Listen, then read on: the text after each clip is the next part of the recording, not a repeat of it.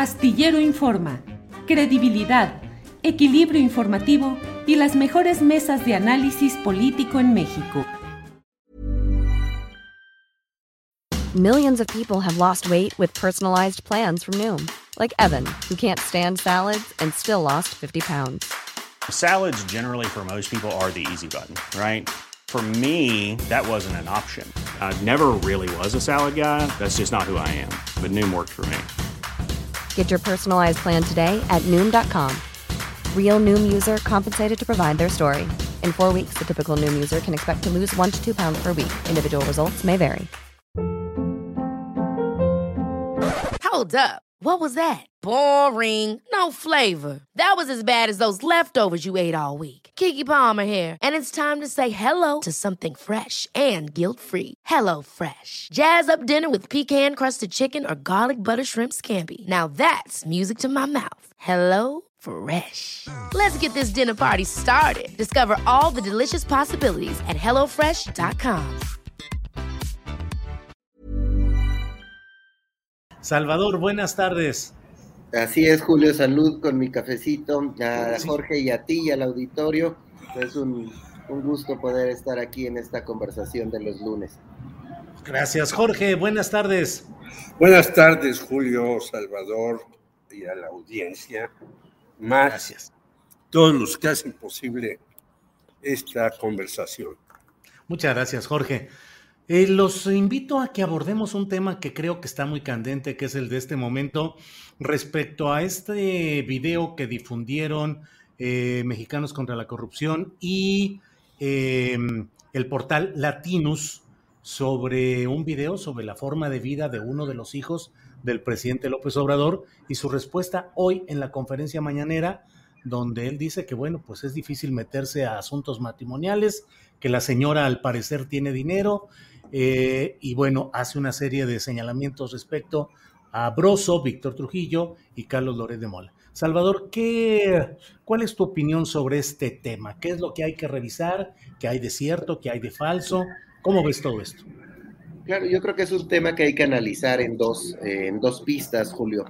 Eh, por un lado, pues eh, está el, el, tema en el que estamos viendo, eh, nos presenta Latinos y Mexicanos contra la Corrupción, una casa de superlujo de, del hijo, donde vive el hijo del presidente con su esposa, y pues llama poderosamente la atención y genera un debate muy agitado en redes sociales, en los medios de comunicación, en las pláticas de, de sobremesa sobre eh, pues la austeridad, porque el presidente ha eh, puesto sobre la mesa esta discusión y esta exigencia a los miembros de su, de su equipo de gobierno y ha dicho que él no meterá las manos por sus hijos mayores de edad y pues lo que vemos es un estilo de vida ostentoso del hijo, de uno de los hijos del presidente, y sin duda, pues eso eh, llama poderosamente la atención y genera una crítica sobre el estilo de vida del hijo del presidente, y eso ahí está,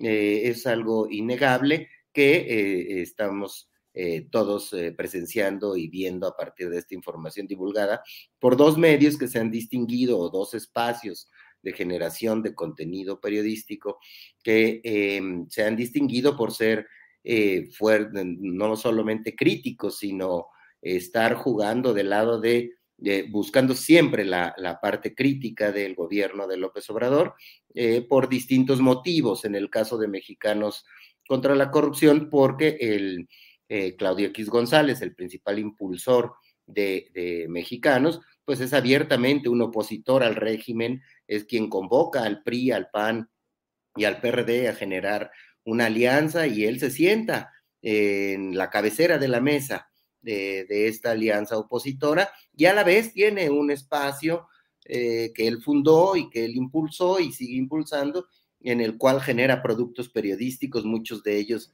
eh, de, de, muy buen calado y de una eh, veracidad eh, pues a prueba de muchas eh, cosas, pero sin duda pues juegan en un aspecto, en un, uh -huh. de un lado de la cancha. Igual Carlos Lorete, sabemos que está enojado con el presidente y genera productos periodísticos eh, críticos contra el presidente. Entonces está pegándole duro esta información al presidente y eso es un asunto, una perspectiva. La otra vía en la cual podemos mirar esta información es que sin duda, pues es una propiedad de la esposa del hijo del presidente y no hay pruebas en estos trabajos periodísticos de que ese dinero venga de la corrupción, venga de el gobierno, que venga de, em, de eh, cochupos. Por lo pronto no hay evidencias de eso y eh, luego entonces eh, no se puede equiparar, como intenta hacerlo la oposición, el caso de la Casa Blanca de Peña Nieto, que venía de dinero obtenido por contratos con el gobierno, y en este caso la casa donde vive de, eh, el hijo del presidente, que es propiedad de su esposa y genera un montón de burlas. Entonces son dos elementos en los cuales hay que mirar esta información que sin duda anima el debate político, pero es, eh, se inscribe dentro de una serie de, em, golpeteos de eh, la oposición y sus medios aliados contra la 4T, el presidente y o su hijo. Gracias, Salvador. Jorge Meléndez, eh, en términos estrictamente periodísticos, ¿es válido lo que ha difundido Mexicanos contra la Corrupción y Latinos? Es decir, ¿hay una esencia válida para eh, la especulación o el escepticismo o el señalamiento periodístico, por un lado, y por otro, los ribetes políticos que creo que están muy presentes ahí? Tu opinión, por favor, Jorge. Son dos casas y dos cosas distintas. Y para la especulación, desde luego que genera ruido esto, porque está más o menos documentado por quienes sacaron este propio reportaje, que es Mexicanos contra la Corrupción y la Impunidad, que ya dijo Salvador, quien es la mano que mece la cuna, pero también se ha dicho que Latinos tiene una mano tabasqueña que es de Roberto Madrazo, y que este le mete dinero a Latinos para que desde Estados Unidos, Carlos Loret y Broso, pues se lancen contra el observador con todo y contra todo.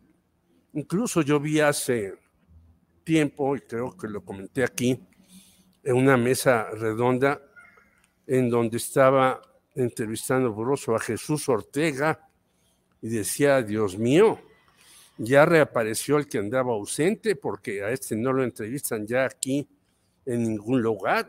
antes tenía hasta un espacio periodístico que lo sacaron, lo censuraron, lo mandaron a donde sea, pero ya no lo tiene. Entonces tiene que ir a, hasta Estados Unidos porque la entrevista eh, no fue por Zoom, sino estaban ahí presentes estos señores. Ahora, que el hijo mayor de López Obrador se haya casado con una señora que es socia y seguramente gana mucho dinero en cuestiones petroleras, bueno, es muy su derecho. Yo no puedo decirle a mi hijo, oye, caste con esta, caste con aquella.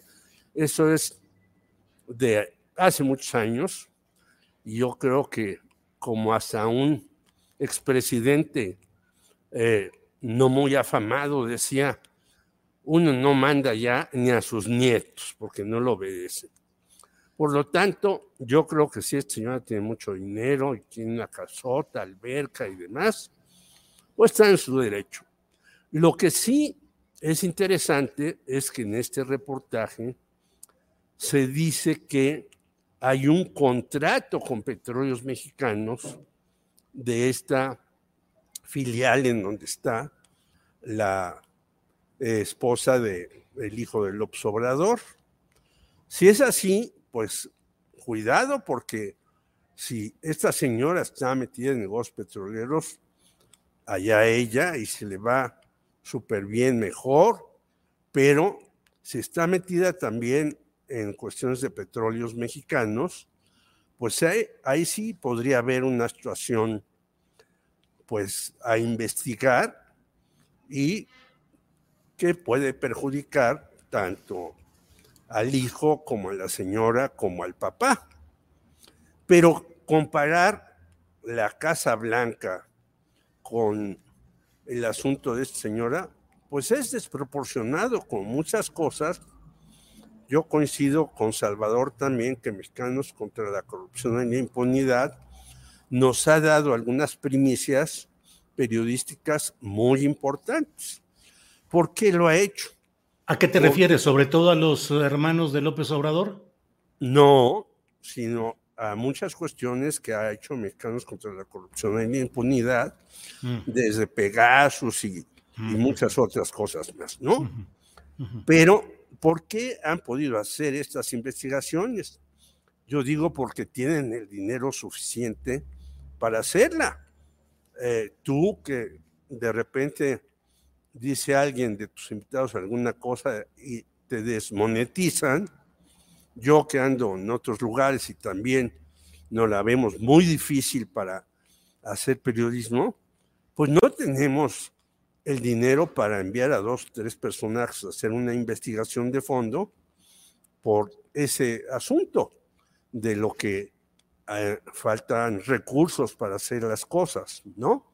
Ahora, yo creo que sí hay que investigar muy a fondo esto y el propio presidente debería de presentar, el señor López Obrador, y decir, bueno, todo lo que se dice de las empresas de la esposa de mi hijo respecto a petróleos mexicanos no es cierto.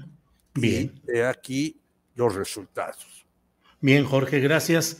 Eh, Salvador, otro tema interesante hoy en la conferencia mañanera de prensa fue la referencia que hizo el presidente López Obrador al caso de Ricardo Monreal ante la pregunta de un reportero y dijo que no, que no hay problema, que tiene las puertas abiertas de Palacio Nacional y que es eh, uno de los fundadores de este movimiento llegado hoy al poder en México. ¿Crees que crece en el fondo la distancia entre López Obrador y Monreal? O de veras estos signos de tregua o de apapachamiento son solamente circunstanciales? Pienso, Julio, que la reforma eh, eléctrica eh, pateó el bote, eh, pospuso el pleito mm. entre López Obrador y Ricardo Monreal, que ciertamente tiene visos, visos muy fuertes de, de que pudiera terminar en una ruptura, en una salida de Ricardo Monreal del movimiento eh, de regeneración nacional de Morena. Sin embargo, eh, la eh, participación del secretario de Gobernación, Adán Augusto López, en la plenaria del fin de semana, em, que llamó mucho la atención, que llegó, se sentó junto a Ricardo Monreal y digamos que elegantemente le jaló las orejas, lo llamó a la unidad y Ricardo Monreal le bajó dos rayitas a su pleito con eh, López Obrador, es decir, contra el gobernador de Veracruz eh, por haber encarcelado a, un personaje cercano a él, al secretario técnico de la Jucopo y cercano a Dante Delgado. Le baja Ricardo Monreal, dice que van por la unidad, que van por la reforma eléctrica, que van, eh, que ese es el foco en el que deben estar todos los morenistas, pero el papel de, Adán Augusto López crece como figura central en la conducción política de los asuntos políticos del país, en el caso de las reformas y en el caso de la vida interna de, Morena. Creo que veremos signos próximamente de, eh, metiendo mano eh, a Adán Augusto en el tipo de conflictos que hay en Morena. Entonces yo creo que la reforma eléctrica pateó el bote que por lo pronto Ricardo Monreal midió fuerzas y dijo, no puedo ir a más, me va a vencer el presidente, tengo que recular. Y también el presidente da un pequeño guiño y le dice que es bienvenido, él como muchos otros, incluso los opositores, los adversarios al régimen, a, Palacio Nacional. Pero a mí me llama la atención de lo que dijo hoy el presidente, la parte en la que dice que debe la gente morena oír el canto de las sirenas, hay que ponerse cera en los oídos frente a los llamados de los adversarios de la oposición a, em, a, estar imaginando escenarios catastróficos. Me parece que se refiere a una narrativa que ha ido creciendo en las últimas semanas, que es que la oposición insiste en que es probable que, aunque Morena gane mucho en el 24, gane gobernaturas en este año, eh, y el próximo año, eh, la Ciudad de México, como la crítica la concentran las clases medias eh, y muy localizada en la Ciudad de México, que podría perder Morena en el 24 la Ciudad de México. Y es ahí donde se ve Ricardo jugando, quizá en la oposición o quizá en algún lugar dentro de Morena aún abrigue ciertas esperanzas. Me parece que el presidente está mandando un mensaje ahí diciendo no escuchen los cantos de las sirenas, esa narrativa de que vamos a perder la Ciudad de México, pues está construida desde la oposición y sí me parece que es una narrativa construida desde la oposición y desde los em, eh, intelectuales y periodistas afines a las causas de la, de la oposición. Esa narrativa ha ido creciendo y el presidente está tratando de ponerle un hasta aquí. No creo que termine el conflicto con Monreal, sino está pateando el bote y se va a ir a, más adelante. Monreal, si quiere jugar dentro de Morena, tiene una prueba de fuego. Tiene que eh, sacar adelante la reforma eléctrica y entonces vamos a, podemos ver un escenario en el que Monreal siga siendo útil para el proyecto del presidente. Ever catch yourself eating the same flavorless dinner three days in a row? Dreaming of something better? Well, HelloFresh is your guilt-free dream come true, baby. It's me, Kiki Palmer. Let's wake up those taste buds with hot, juicy pecan crusted chicken or garlic butter shrimp scampi. Mm. Hello Fresh. Stop dreaming of all the delicious possibilities and dig in at HelloFresh.com. Let's get this dinner party started. Hey, it's Ryan Reynolds, and I'm here with Keith, co star of my upcoming film, If, only in theaters, May 17th. Do you want to tell people the big news? All right, I'll do it. Sign up now and you'll get unlimited for $15 a month in six months of Paramount Plus Essential Plan on us. Mintmobile.com slash switch. Upfront payment of $45 equivalent to $15 per month. Unlimited over 40 gigabytes per month. Face lower speeds. Videos at 480p. Active Mint customers by 531.24 get six months of Paramount Plus Essential Plan. Auto renews after six months. Offer ends May 31st, 2024. Separate Paramount Plus registration required. Terms and conditions apply if rated PG. Muy bien, Salvador. Gracias. Eh, Jorge Meléndez, además de este episodio de Monreal y eh, Adán Augusto y la mañanera hoy del presidente López Obrador, hay otro episodio que es eh, Mario Delgado en Durango, donde fue abucheado y hubo incluso pues proyectiles pétreos y huevazos contra Mario Delgado. ¿Cómo ves ese transcurrir de Mario Delgado? Antes yo, yo quisiera decir que, en efecto, eh, Monreal, que es un viejísimo lobo de mar, tiene dos imágenes muy significativas, aparte de lo que dijo Salvador. Una con una cara de aburrimiento, casi se duerme, mientras la señora Delfina Gómez, secretaria de Educación Pública, ya sancionada Morena, porque ella recibía hay unos dineros de sus trabajadores por el Tribunal Electoral del Poder Judicial. Bueno, ahí está Mario, perdón, Ricardo Monreal, casi durmiéndose. Y otra con una sonrisa de oreja a oreja, en donde están las señoras Olga Sánchez Cordero y Rosa Isela Rodríguez a su lado, en una comparecencia de Rosa Isela Rodríguez en el Senado. Es decir, son los dos Monreales dentro de los muchos que hay. Sí. Eso por un lado. Es decir, la guerra entre Monreal y López Obrador sigue, yo creo que no ha parado, y obviamente el López Obrador dice bienvenido, si quiere, aquí estamos a sus órdenes y demás. Pero la guerra va para allá. Ahora, Monreal también le tiene que medir el agua muy bien a los camotes porque después de los nombramientos de Francisco Javier Berganza en Hidalgo y Roberto Palazuelos por el movimiento ciudadano, pues puede ser que este movimiento venga a una caída libre después de esas tonterías. Pasemos al segundo caso que tú planteas, el de Mario Delgado. Pues el señor Mario Delgado, en unas encuestas que ya sabemos que nadie conoce salvo el que dice que ganó fulano o sutana en determinado lugar, pues no tejió muy fino porque no lo sabe hacer. Él realmente formado en el ITAM y en cuestiones económicas, pues no es un buen político. Yo no sé por qué lo mantienen ahí contra Benito Marea, sí ha demostrado que de política no sabe grandes cosas. Y bueno, hay, eh, hay que acordarnos que él fue delegado especial cuando participó Delfina Gómez.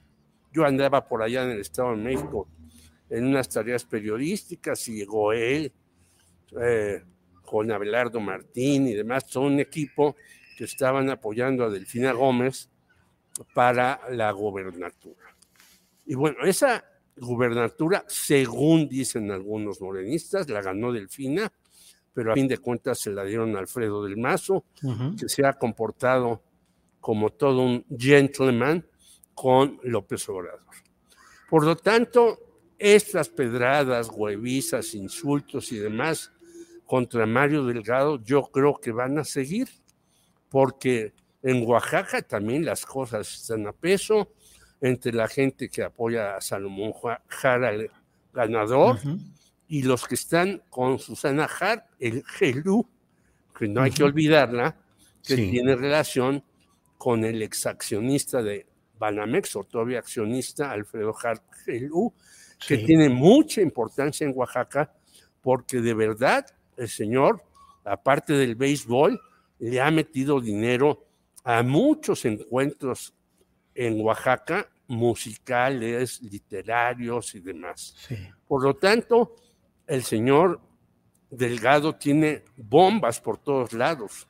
Yo creo que sería el momento de hacer un cambio ahí en Morena y tratar de fortalecer realmente a Morena, gane todas las gubernaturas este año y el otro quizá, pero si hay alguien que es inoperante en algo, es el señor Mario Delgado, y yo creo que hay que decirle gracias, adiós, vaya usted a hacer lo que sabe, a dónde no lo sé, y utilice sus conocimientos de economista del ICAM para lo que se necesita.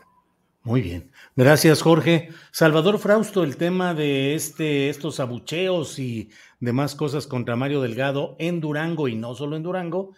Y también te pediría si puedes abordar un poco el tema de que se ha pospuesto nuevamente la audiencia de Ricardo Anaya. Por favor, Salvador. Claro, Julio, sí, eh, sin duda ha mostrado Mario Delgado falta de habilidad política para conducir los procesos dentro de Morena de selección de candidatos, estos métodos de las encuestas eh, oscuras, eh, opacas, que no se transparenta a cabalidad cómo son levantadas y quiénes participan en ese ejercicio, pues ha traído grandes roces y problemas en, en Morena. No es solo lo que vimos el fin de semana en Durango, donde hay unas protestas muy duras contra Mario Delgado, sino en muchos otros estados, como menciona Jorge también en el caso de Quintana Roo, en el caso de Oaxaca, hay protestas por unos métodos desaseados de Mario Delgado. A mí me parece que lo que va a pasar ahí es que vamos a ver a Dan Augusto también metiendo la mano en ese en los procesos internos de, Morena para tratar de resolver el asunto y quizás sea útil el propio Ricardo Monreal si quiere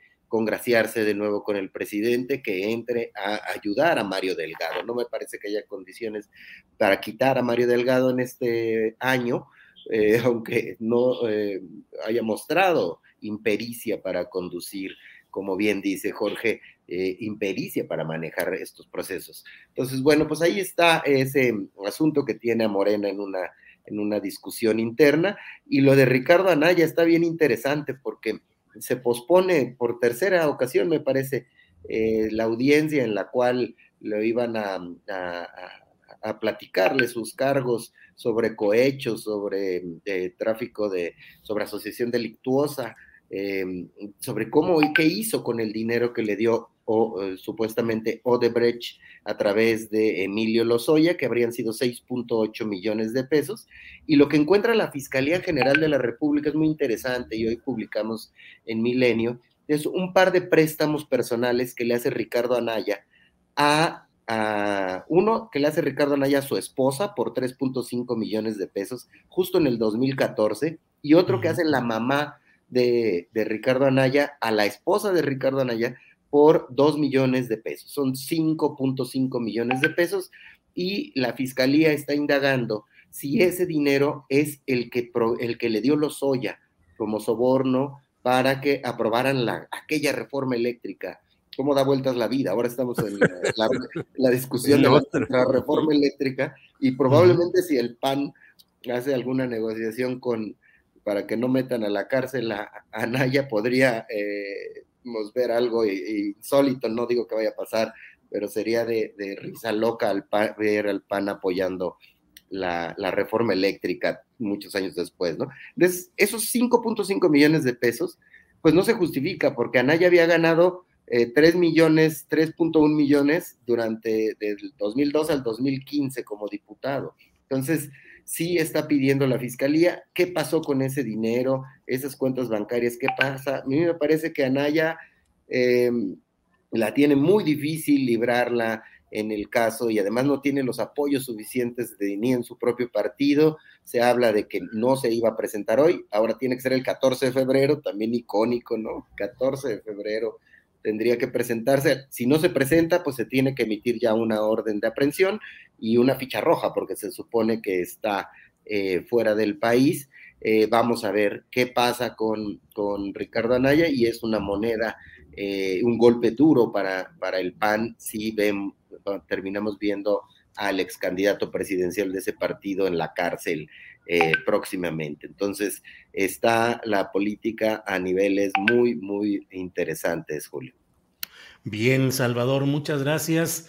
Eh, invito a quienes nos están escuchando para que nos acompañen. Terminando esta mesa con Jorge y con Salvador, vamos a tener una entrevista precisamente con Susana Harp, quien ha sido aspirante a la candidatura de Morena en Oaxaca, y vamos a ver qué nos dice de cómo va el tema de resoluciones judiciales y su postura política, para dónde va todo esto. Estaremos con Susana Harp después de pues esta pues hay que escucharla porque yo estoy con Susana. bueno. Y no Susana a distancia, que también estoy con ella, pero... Sí, bueno, ya hay otra noticia que doy con mucho cuidado. Ya saben que estamos ahora cuidando palabras y cosas para que no nos desmoneticen, pero en Zitácuara o Michoacán acaba de suceder otro hecho parecido a los que hemos visto en Tijuana y en, el propio Veracruz. El reportero Roberto Toledo, de 55 años, que fue colaborador del portal Monitor Michoacán, eh, pues um, eh, fue hoy, sufrió esto precisamente. Eh, fue un fue asesinado, pues, hombre, caray, qué, qué difícil a veces es decir las cosas con estas restricciones que nos pone YouTube en cuestión de monetización y desmonetización, pero bueno, así es este tema, ya había recibido advertencias finales, ya le habían dicho, tres personas, tres personas fueron quienes participaron en este hecho delictivo en Zitácuaro, Michoacán, el reportero Roberto Toledo. Bueno, pues em, son las 2 de la tarde con 59 minutos. Nos queda para cualquier otro tema dos minutos que podamos hacer. Jorge, dos minutitos de reflexión final. Yo digo, fíjate, otro reportero, mientras se siguen haciendo mesas de la Secretaría de Gobernación, encargada del señor Alejandro Encinas, en el país ya se, perdón, ya se hizo una en la Ciudad de México donde fueron muy pocos reporteros. Se hizo otra en Chihuahua, no sé cómo ha estado. Y se sigue, discute y discute, discute, y los reporteros siguen cayendo por aquí, por allá y por acullá. Eso por un lado. Y por otro lado, una simple y rápida reflexión. Algunos panistas le dicen a Ricardo Anaya, preséntate para que te meten a la cárcel y seas el mártir que necesitamos como candidato a la presidencia. Pero otros le dicen, no te presentes, no vayas a sufrir lo que Rosario Robles. Así es que el señor está en un dilema que no se esperaba. Él sigue, hable y hable en contra del observador, pero pues quién sabe cómo le vaya a ir si se presenta el 14, como nos había dicho Salvador. Un abrazo para ti, para Salvador y por la audiencia. Gracias, Jorge. Eh, Salvador Frausto, para cerrar esta mesa de dos de los lunes, eh, por favor, tu reflexión sobre el tema que tú desees. Sí, pues lamentar sin duda la noticia que acabas eh, de darnos. Es un asunto, como hemos dicho aquí en este espacio, la impunidad frente a lo que están sufriendo muchos de nuestros colegas, pues es algo que tendría que haber mucha más energía por parte de los gobiernos para que estos eh, tipos, estos hechos puedan ser castigados sin duda. Y bueno, pues solo para redondear en el, en el tema de, de la disyuntiva de Ricardo, de Ricardo Anaya está justamente eso, presentarse y, eh, aparentemente sufrir el, el, camino de Rosario Robles o eh, no presentarse y entrar a un camino de salto de mata que como hemos visto en el caso de los políticos terminan agarrándolos y terminan eh, eh, haciendo grande y largo una conversación que afectaría sin duda al Partido Acción Nacional de cara a comicios de este año, del próximo y del 24. Entonces, es lo que vayan a hacer con Ricardo Anaya es muy interesante porque hay que añadir un dato eh, Adán Augusto López, el secretario de Gobernación, ha estado posponiendo la reunión con, el, con los panistas, esas mesas de diálogo. Así es. Pateando, posponiendo, y es otro probable bote. que otro bote. y ese muy, muy concreto bote. Total, ¿no? Es, es, probable que sea por lo de Ricardo Anaya, ¿no? claro, sí, claro. Bueno, pues hasta ahí les mando un abrazos, Julio, Jorge y al auditorio. Gracias, igual. Gracias, Jorge, gracias, Salvador, y nos vemos próximamente. Gracias, nos buenas vemos. tardes. Hasta luego. Buenas tardes. Ever catch yourself eating the same flavorless dinner three days in a row? Dreaming of something better? Well, HelloFresh is your guilt-free dream come true, baby. It's me, Kiki Palmer. Let's wake up those taste buds with hot, juicy pecan crusted chicken or garlic butter shrimp scampi. Mm. Hello Fresh. Stop dreaming of all the delicious possibilities and dig in at HelloFresh.com. Let's get this dinner party started. Hola, buenos días, mi pana. Buenos días, bienvenido a Sherwin Williams. ¡Ey! ¿Qué onda, compadre? ¿Qué onda? Ya tengo lista la pintura que ordenaste en el ProPlus app. Con más de 6.000 representantes en nuestras tiendas listos para atenderte en tu idioma y beneficios para contratistas que encontrarás en aliadopro.com. En Sherwin Williams somos el aliado del PRO.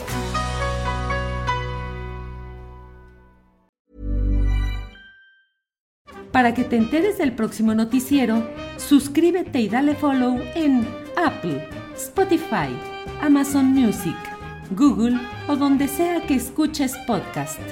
Te invitamos a visitar nuestra página julioastillero.com.